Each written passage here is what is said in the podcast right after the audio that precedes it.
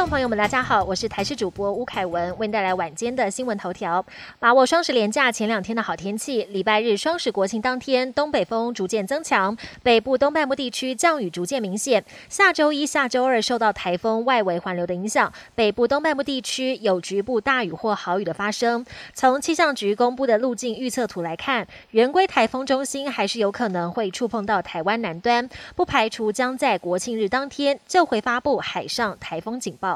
国庆连假第一天，国道涌现出游车潮，尤其国道三号要转接国五的路段，上午一度回堵八公里。高工局统计，连假首日全日交通量比去年同期增加百分之六。至于双十节当天，预估上午车潮也会以南下为主，不过中午过后会有一波提前北返的车流。国五北上尖峰时段的行车时间恐怕达到平常的七倍左右。西部国道也有部分路段会塞到深夜，建议民众可以改走替代道。路节省排队塞车时间。苦等莫德纳疫苗的民众终于有好消息，政府采购的第八批一百一十三万剂莫德纳疫苗，在今天凌晨一点十九分抵达桃园机场。指挥中心指挥官陈时中表示，这批莫德纳疫苗将优先提供给等待第二剂莫德纳疫苗的民众施打。另外，除了 B N T 以及莫德纳 A C 疫苗，也将在十月二十二号以后加入接种行列。对此，陈时中表示，二十二号将会是疫苗接种的高峰期。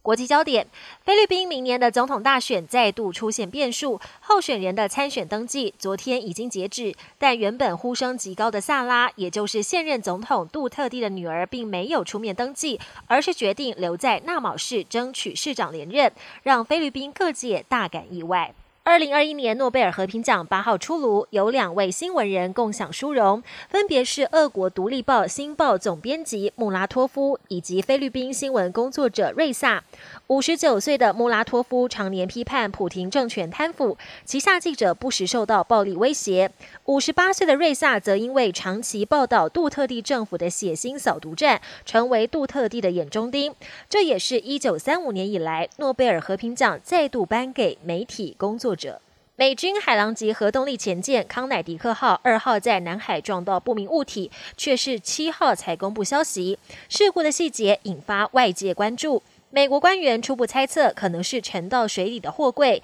但中国官媒《环球时报》却主张可能是撞到美军自己投放的水下无人机。专家则分析，南海附近船只众多，噪音可能干扰前舰感测器。本节新闻由台视新闻制作，感谢您的收听。更多内容请锁定台视各节新闻与台视新闻 YouTube 频道。